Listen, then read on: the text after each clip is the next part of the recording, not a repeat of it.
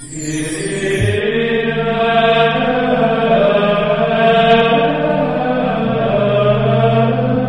nombre del Padre, del Hijo, del Espíritu Santo, el Señor esté con vosotros. Estoy feliz de estar aquí después de cinco meses, aunque ya ayer pude celebrar la Santa Misa y algunos de vosotros ya estabais aquí. Imaginaos la alegría. He venido porque he tenido un huequecito para venir antes de que esto lo vuelvan a cerrar, que parece que vamos por ese camino. Y, también para ir a chequeos médicos porque eh, ya el cuerpo da de sí lo que da de sí. Y contentísimo de verdad de estar con vosotros, aunque es una situación tan extraña, ¿verdad? Tan extraña. Hombre, yo creo que a algunos os identifico, pero a otros no con este, con, con esta mascarilla que tenemos puestos. Bueno, yo puedo estar sin ella durante la misa, no en la comunión. Pero al fin estamos juntos, estamos con el Señor, y eso vale más que nada. ¿Cuántos católicos en tantos países eh, no pueden ir a misa todavía? Y nosotros hemos estado durante demasiado tiempo en esas condiciones, aunque esta parroquia ha estado abierta siempre, diez horas al día. Eso lo digo porque, porque es mérito del padre Javier, mérito del párroco, que se ha portado de una manera excepcional. Y alguien tiene que decirlo. ¿eh? Diez horas abierto, diariamente, dando la comunión a todo el mundo que lo pedía, confesando a todo el mundo que lo pedía, mientras que, por desgracia, otras parroquias han estado cerradas. Y no porque el obispo lo mandara, ¿eh? sino porque los motivos ellos lo tendrán, ellos sabrán por qué y darán cuentas a Dios ¿eh? de lo que han hecho. Pero aquí, repito, como no lo he hecho yo, puedo decirlo y puedo decirlo con orgullo de otro. Se han portado como tienen que portarse unos sacerdotes, siempre al lado del pueblo y siempre al servicio de las personas que necesitaban ayuda. También la caridad y, por supuesto, y lo primero, los sacramentos. Hoy estamos juntos y vamos a escuchar un evangelio que, como siempre, el Señor, eh, a través de sus palabras, nos hace un examen de conciencia riguroso. Después meditaremos sobre ello. Ahora empezamos dando gracias y pidiendo perdón por nuestros pecados.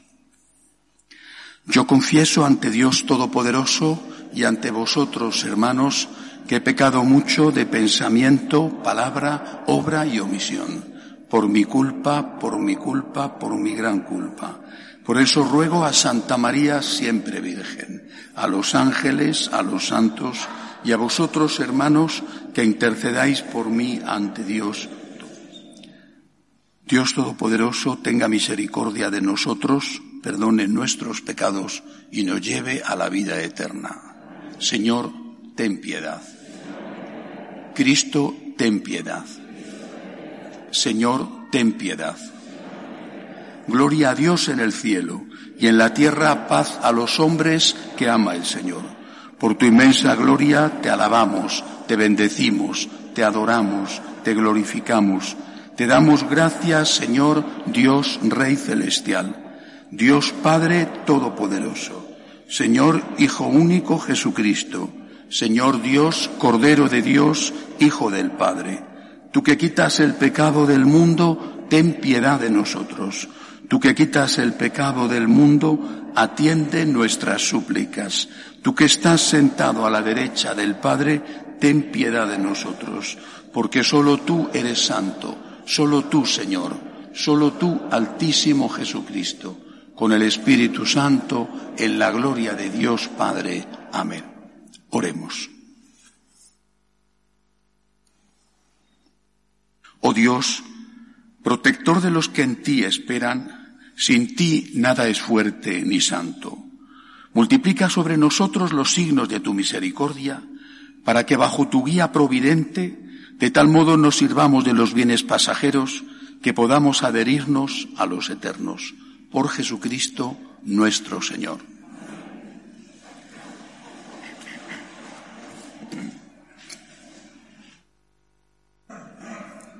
Lectura del primer libro de los Reyes.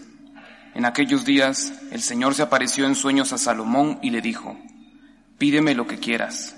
Respondió Salomón, Señor Dios mío, tú has hecho que tu siervo suceda a David, mi padre, en el trono, aunque yo soy un muchacho y no sé desenvolverme. Tu siervo se encuentra en medio de tu pueblo, un pueblo inmenso, incontable, innumerable. Da a tu siervo un corazón dócil para gobernar a tu pueblo, para discernir el mal del bien, pues ¿quién sería capaz de gobernar a este pueblo tan numeroso? Al Señor le agradó que Salomón hubiera pedido aquello, y Dios le dijo, por haber pedido esto y no haber pedido para ti vida larga, ni riquezas, ni la vida de tus enemigos, sino que pediste discernimiento para escuchar y gobernar, te cumplo tu petición. Te doy un corazón sabio e inteligente, como no lo ha habido antes, ni lo habrá después de ti. Palabra de Dios. Cuánto amo tu voluntad, Señor. Mi porción es el Señor He resuelto guardar tus palabras, más estimo yo los preceptos de tu boca que miles de monedas de oro y plata. Cuánto amo tu voluntad, Señor. Que tu bondad me consuele según la promesa hecha a tu siervo. Cuando me alcance tu compasión viviré y mis delicias serán tu voluntad. Cuánto amo tu voluntad, Señor. Yo amo tus mandatos más que el oro purísimo. Por eso aprecio tus decretos y detesto el camino de la mentira. Cuánto amo tu voluntad, Señor. Tus preceptos son admirables, por eso los guarda mi alma. La explicación de tus palabras ilumina, da inteligencia a los ignorantes. Cuánto amo tu voluntad, Señor.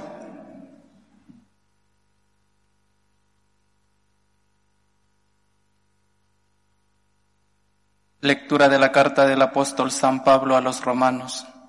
Hermanos, Sabemos que a los que aman a Dios todo les sirve para el bien, a los que ha llamado conforme a su designio, a los que había escogido, Dios los predestinó a ser imagen de su Hijo, para que Él fuera el primogénito de muchos hermanos.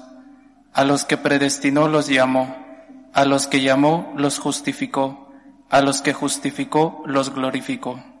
Palabra de Dios. Aleluya.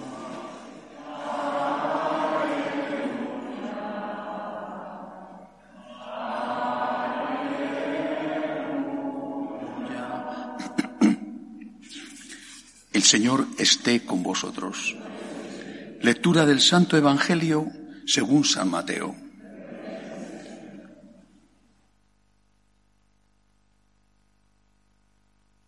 En aquel tiempo dijo Jesús a la gente, el reino de los cielos se parece a un tesoro escondido en el campo.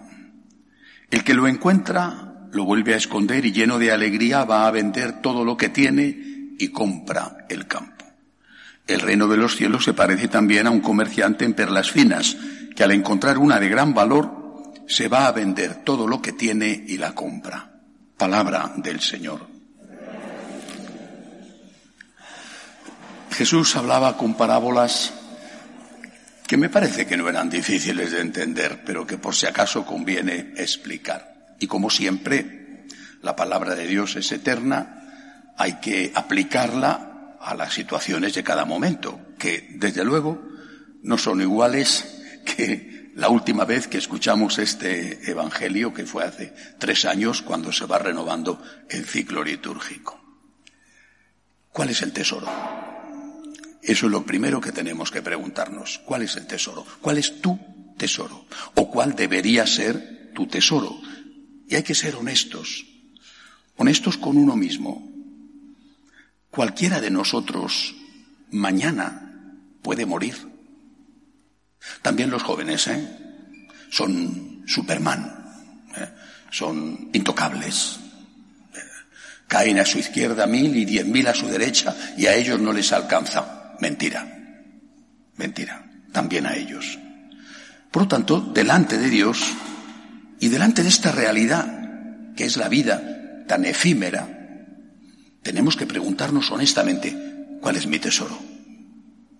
¿Qué es lo primero en mi vida? ¿Cuál debe de ser mi tesoro? Yo creo que un católico debería de responder a esta pregunta y, desearía que vosotros respondierais así, diciendo, tengo tres grandes tesoros en mi vida. Es decir, aquello que ocupa el primer lugar en mi corazón. Primero, Dios. Cristo nuestro Señor, Dios, Santísima Trinidad. Segundo, lo que yo deseo después de amar a Dios es la vida eterna. quiero ir al cielo, no quiero estar en el infierno, no quiero. Y el Evangelio de hoy, aunque solo he leído la parte resumida, habla de eso también, de que allí será el llanto y el crujir de dientes. Dios, la vida eterna y la familia. Estos son los tres grandes tesoros que tiene que tener el hombre en su corazón, el católico, Dios, la vida eterna y la familia.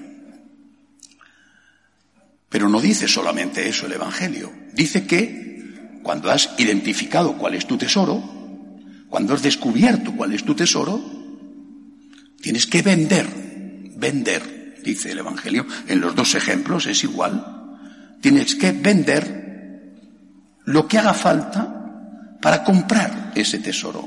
Vender para comprar. Es decir, tienes que pagar un precio. Esto lo sabemos todos, ¿no? Vas a la compra de lo que sea, una cosa sencilla, unas manzanas, unas naranjas o, una cosa más, más costosa, un apartamento o un automóvil, tienes que sacar el dinero para comprarlo. Bueno, pues también estos tesoros. Dicho de otra manera, ¿Qué estás dispuesto a pagar? ¿Por estar con Cristo? ¿Qué estás dispuesto a pagar? ¿Por ir al cielo? ¿Y qué estás dispuesto a pagar? Por salvar a tu familia. Y sea honesto, sea honesto. No digas fórmulas aprendidas que molestan, son falsas y suenan como la falsa moneda. Ni tú te lo crees. Estoy dispuesto a todo por mi familia. Pero qué mentiroso eres. Pero ¿cómo puede decir eso y que no se te caiga la cara de vergüenza? ¿Estás dispuesto a todo por tu familia y te has divorciado? ¿Pero qué me estás contando? Puede ser que tú seas un inocente y que la otra parte sea completamente culpable. Estos casos existen. Pero, ¿qué has hecho tú para salvar tu matrimonio? ¿De verdad? ¿Tienes la conciencia tranquila? Vamos por partes.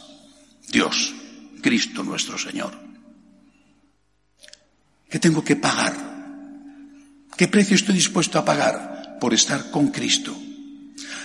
Ayer recibí una, una fotografía de un país centroamericano, Panamá concretamente, donde hay muchos franciscanos de María, y la fotografía es de un supermercado de Panamá. En Panamá no se puede ir a la iglesia, está cerrada las iglesias, bueno, el gobierno lo ha decretado así. Aquí en España, que yo sepa por lo menos, nunca se cerraron los templos se prohibió la misa durante la parte más dura de la pandemia, pero los templos que estuvieron siempre abiertos. Pero en muchos países latinos los templos que están cerrados por decisión gubernativa que los obispos han aceptado. En Panamá los templos están cerrados. Pero el supermercado estaba abarrotado de gente. Abarrotado. Oye, que yo comprendo que tengas que ir a comprar la comida, ¿no? Pero no puedes ir con todas las reservas debidas y por haber, a, no digo comprar, sino a recibir gratis la comida de tu alma? Bueno, esto podremos decir, yo no tengo nada que ver, tengo que cumplir lo que me manda el gobierno. De acuerdo. Y muchos católicos están muy enfadados porque no tienen más remedio que hacer lo que les obligan a hacer. Ah, bueno, pero ya, ya ha terminado esto. Ya ha terminado. En España. Ya ha terminado. Cristo es lo primero en tu vida. Eso dices, oye, y eres como un político, ¿eh? Que mienten y no se les mueve ni un tupé. Vamos, ni un pelo del flequillo se les mueve. Y tú puedes pasarte lo mismo. Cristo es lo primero en tu vida. Me alegro, bienvenido. ¿Y la misa diaria? ¿Por qué no vienes a comulgar? Ahora ya está permitido. Está permitido, que no es un problema ya de riesgo, que aquí se cumple todo, distancia, el enjuague en las manos, la mascarilla, todo se cumple. ¿Por qué no vienes a comulgar? ¿De verdad Cristo es lo primero en tu vida?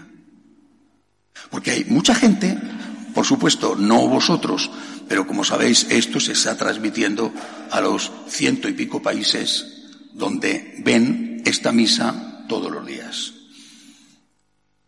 Yo veo que muchos católicos, que ya se puede ir a la iglesia, en los países donde ya se puede ir, siguen estando en su casa. Siguen sin moverse. Ah, pero es que yo soy una persona que está en una edad de riesgo. Yo también. ¿eh? Hay que decirlo en inglés para que te entiendan ahora. Me too. Yo también. Yo también estoy en una edad de riesgo. ¿Y qué? ¿Y qué? ¿Qué es lo primero en mi vida? Dios cumple las normas, eso sí, sé exigente del sitio donde vas o, o contigo mismo, por supuesto. Pero Cristo es lo primero en tu vida y pudiendo ir a comulgar no vas.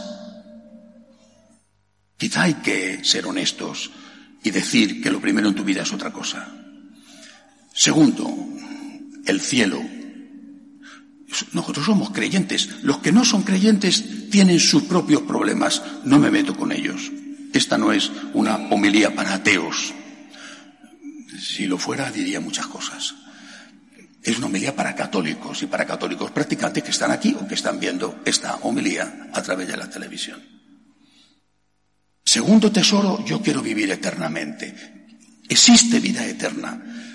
Y este, esta pandemia, esta situación, ha puesto de manifiesto la fragilidad del ser humano.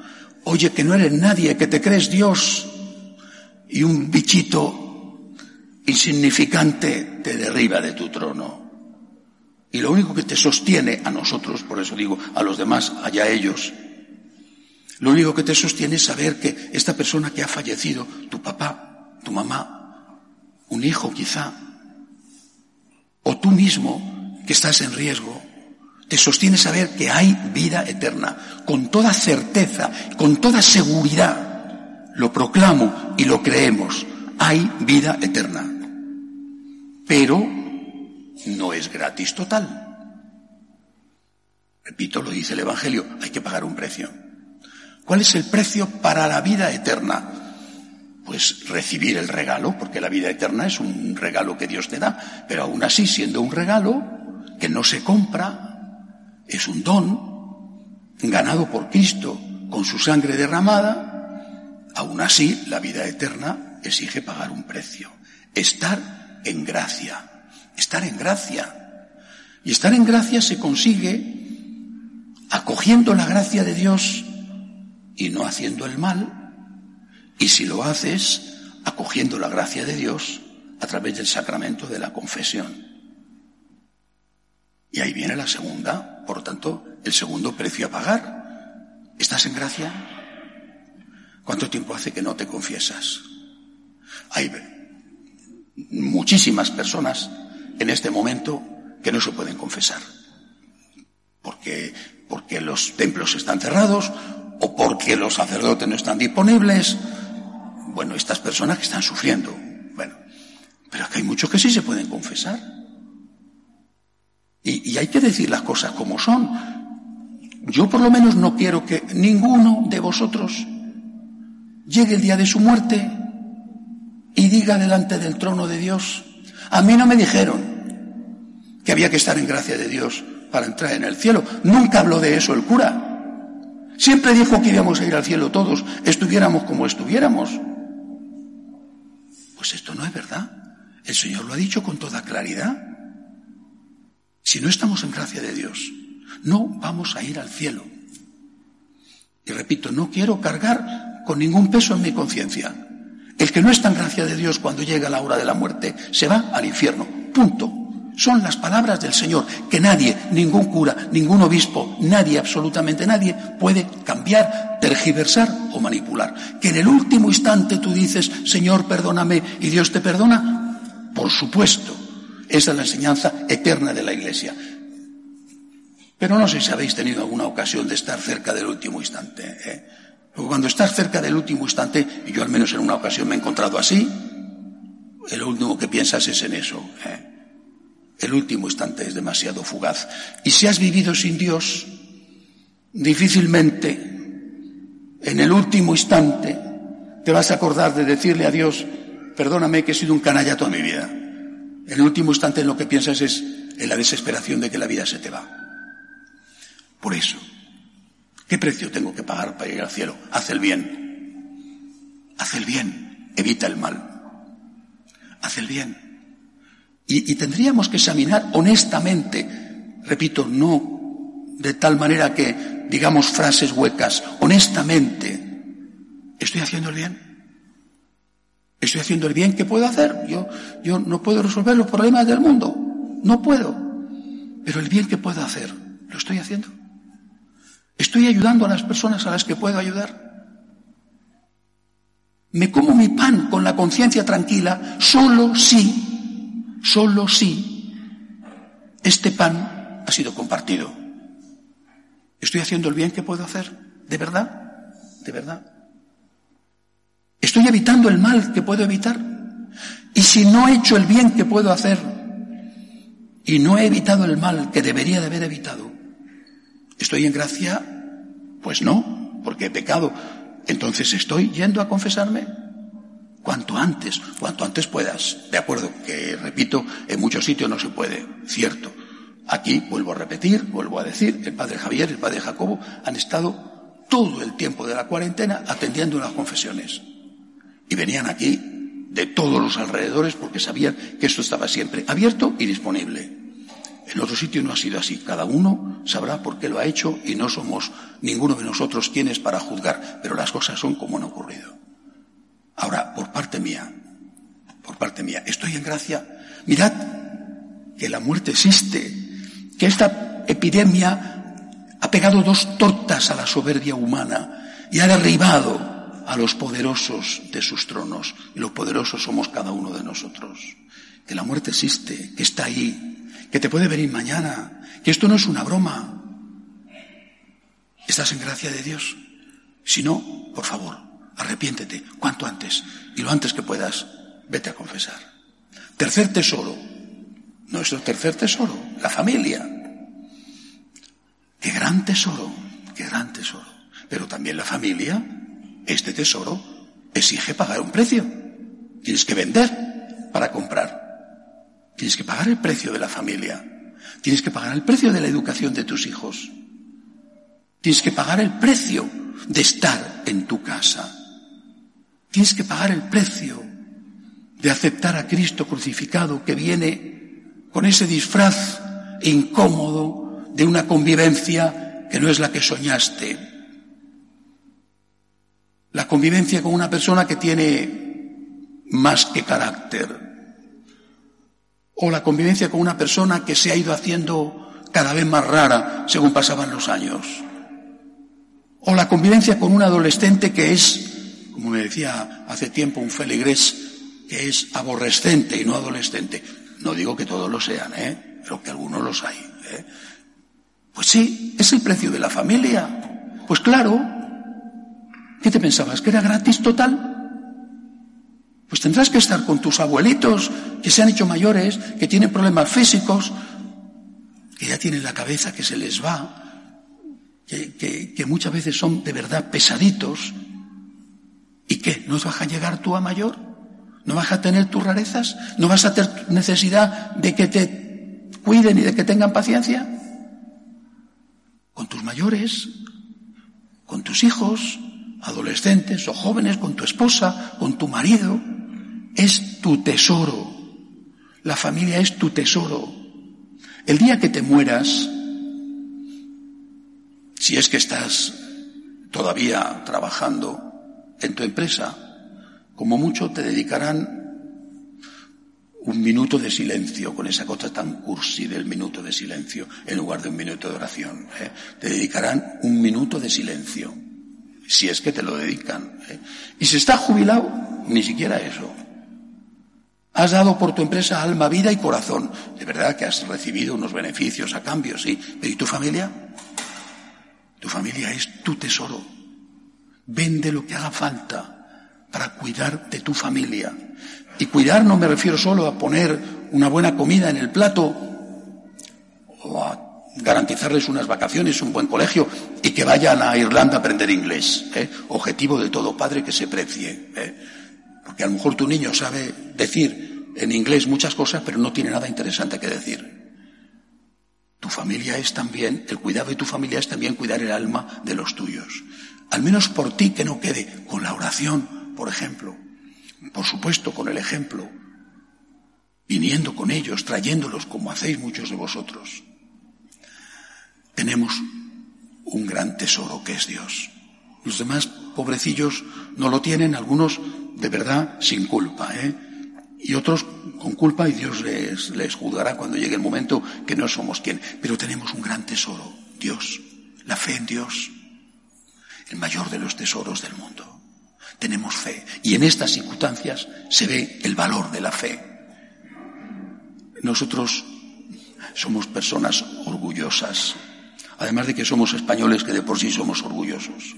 Y no nos ponemos de rodillas delante de nadie, porque nos ponemos de rodillas solo delante de Dios. Delante de Dios nos ponemos de rodillas y le decimos gracias, Señor, gracias, gracias. Tú eres mi tesoro.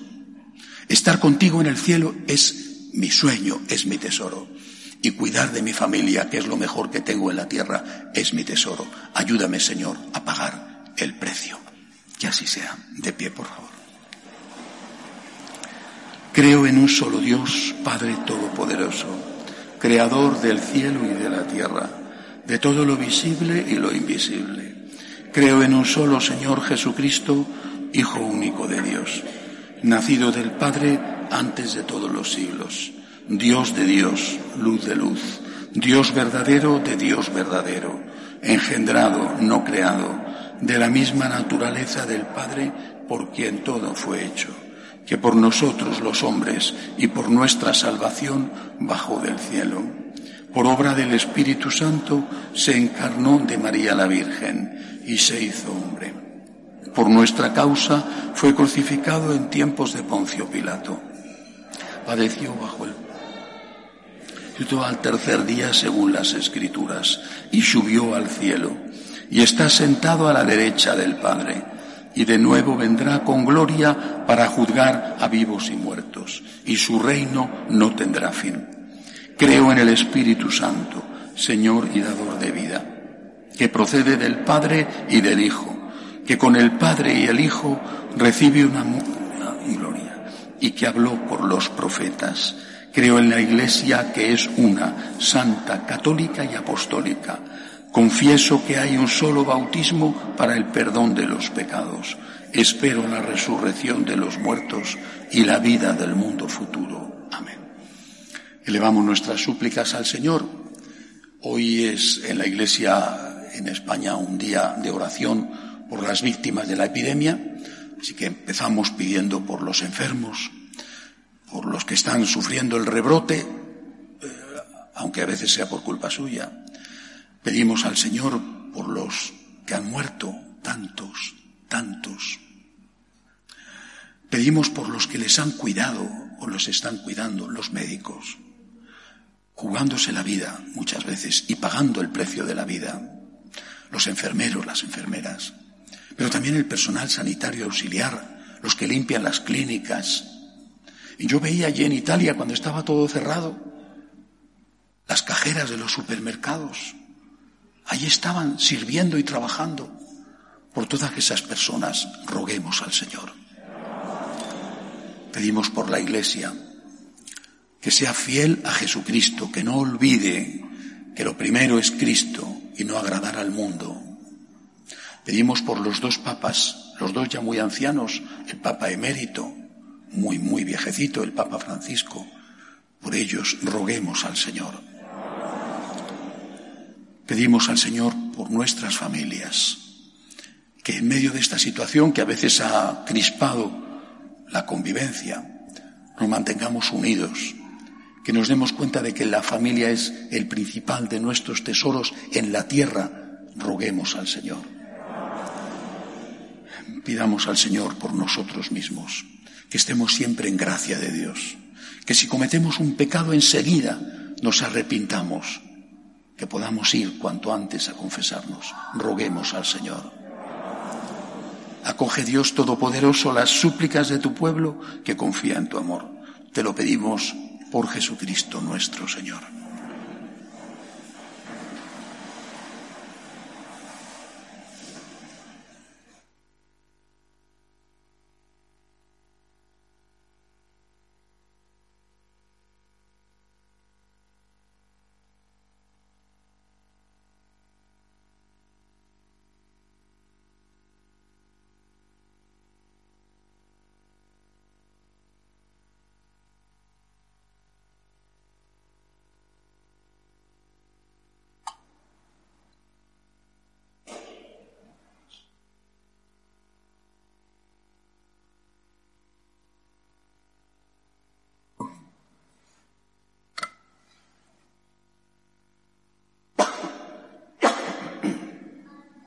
Bendito seas, Señor, por este pan, fruto de la tierra y del trabajo del hombre, que recibimos de tu generosidad y ahora te presentamos. Él será para nosotros pan de vida. Bendito seas, Señor, por este vino, fruto de la vid y del trabajo del hombre, que recibimos de tu generosidad y ahora te presentamos. Él será para nosotros bebida de salvación.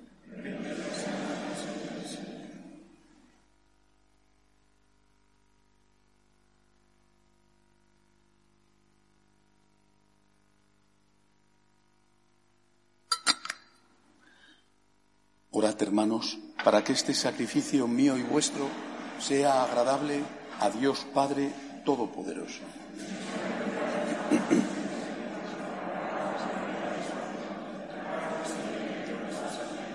Recibe, Señor, las ofrendas que te presentamos gracias a tu generosidad para que estos santos misterios, donde tu poder actúa eficazmente, santifiquen los días de nuestra vida y nos conduzcan a las alegrías eternas. Por Jesucristo nuestro Señor. El Señor esté con vosotros. Levantemos el corazón. Demos gracias al Señor nuestro Dios. En verdad, es justo y necesario. Es nuestro deber y salvación darte gracias siempre y en todo lugar, Señor Padre Santo, Dios Todopoderoso y Eterno, porque reconocemos como obra de tu poder admirable no solo socorrer a los mortales con tu divinidad, sino haber previsto el remedio en nuestra misma condición humana, y de lo que era nuestra ruina, haber hecho nuestra salvación por Cristo nuestro Señor. Por Él los coros de los ángeles adoran tu gloria eternamente, gozosos en tu presencia. Permítenos asociarnos a sus voces, cantando con ellos tu alabanza. Santo, santo, santo es el Señor, Dios del universo. Llenos están el cielo y la tierra de tu gloria. Hosanna, bendito el que Santo eres en verdad, Señor, fuente de toda santidad. Por eso te pedimos que santifiques estos dones con la efusión de tu Espíritu, de manera que sean para nosotros cuerpo y sangre de Jesucristo, nuestro Señor, el cual, cuando iba a ser entregado a su pasión, voluntariamente aceptada, tomó pan. Dándote gracias, lo partió lo dio a sus discípulos diciendo, Tomad y comed todos de él, porque esto es mi cuerpo que será entregado por vosotros.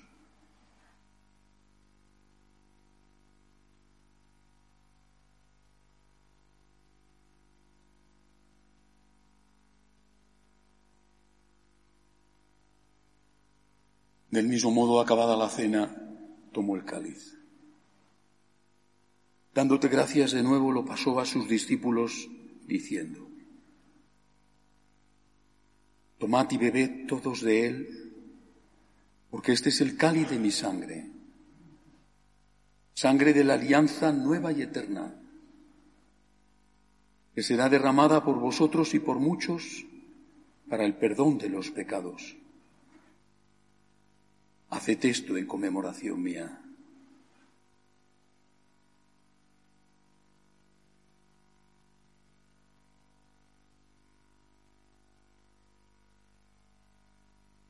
Este es el sacramento de nuestra fe.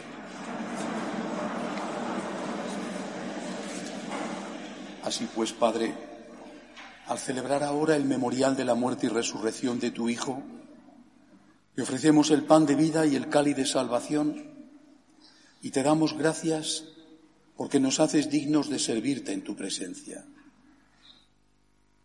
Te pedimos humildemente que el Espíritu Santo congregue en la unidad a cuantos participamos del cuerpo y sangre de Cristo. Acuérdate, Señor, de tu iglesia extendida por toda la tierra, con el Papa Francisco, con nuestro obispo Carlos, y todos los pastores que cuidan de tu pueblo, llévala a su perfección por la caridad. Acuérdate también de nuestros hermanos que se durmieron en la esperanza de la resurrección. De María Rosa, Bonifacio, José Manuel, Ernestina, Irene, Raúl, Edith y de todos los que han muerto en tu misericordia. Admíteles a contemplar la luz de tu rostro. De misericordia de todos nosotros, y así con María la Virgen Madre de Dios, su esposo San José, los apóstoles y cuantos vivieron en tu amistad a través de los tiempos, merezcamos por tu Hijo Jesucristo compartir la vida eterna y cantar tus alabanzas. Por Cristo, con Él y en Él. A ti Dios Padre Omnipotente, en la unidad del Espíritu Santo, todo honor y toda gloria por los siglos de los siglos. Llenos de agradecimiento a Dios por su divina misericordia, por su existencia, porque nos regala el cielo, porque nos recuerda la importancia de la familia en la tierra, le decimos juntos. Padre nuestro que estás en el cielo, santificado sea tu nombre. Venga a nosotros tu reino. Hágase tu voluntad en la tierra como en el cielo. Danos hoy nuestro pan de cada día. Perdona nuestras ofensas como también nosotros perdonamos a los que nos ofenden.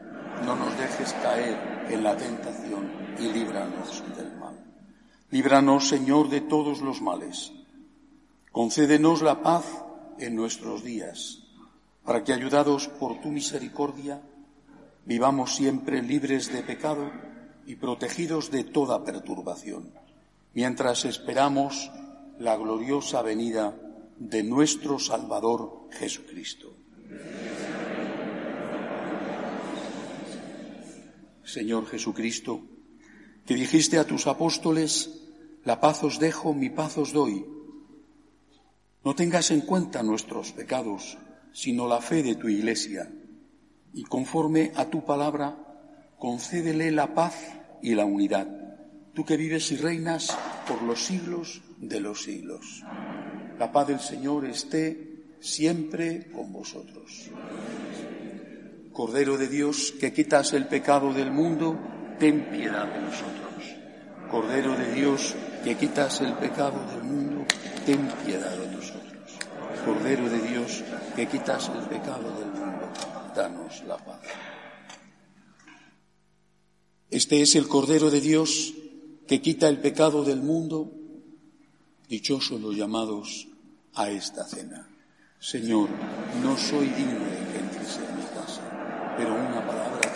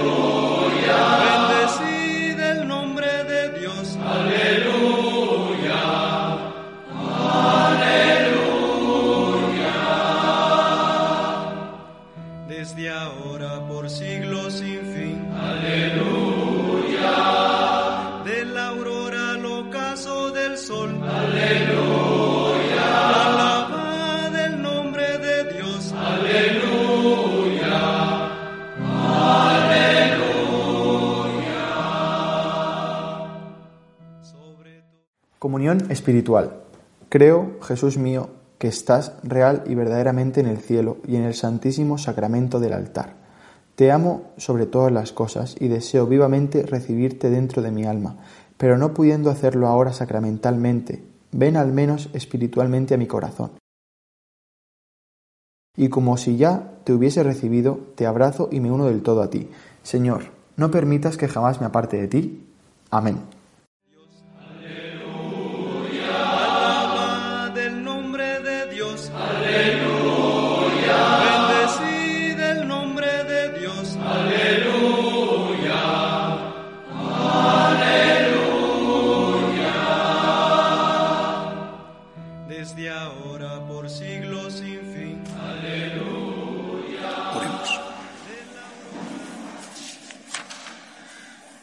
Recibido, Señor, este sacramento, memorial perpetuo de la pasión de tu Hijo. Concédenos que este don de su amor inefable nos aproveche para la salvación. Por Jesucristo nuestro Señor. El Señor esté con vosotros. La bendición de Dios Todopoderoso, Padre, Hijo y Espíritu Santo, descienda sobre vosotros. Podéis ir en paz.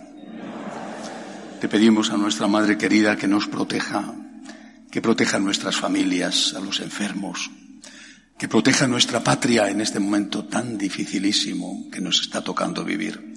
Con lo que está cayendo y que estén los que están, hace todo mucho más difícil. Confiamos en la Virgen, nuestra Madre, que nunca ha abandonado a nuestro pueblo. Salve Regina, Mater misericordiae, vita dulcedo, espes nostra salve. A te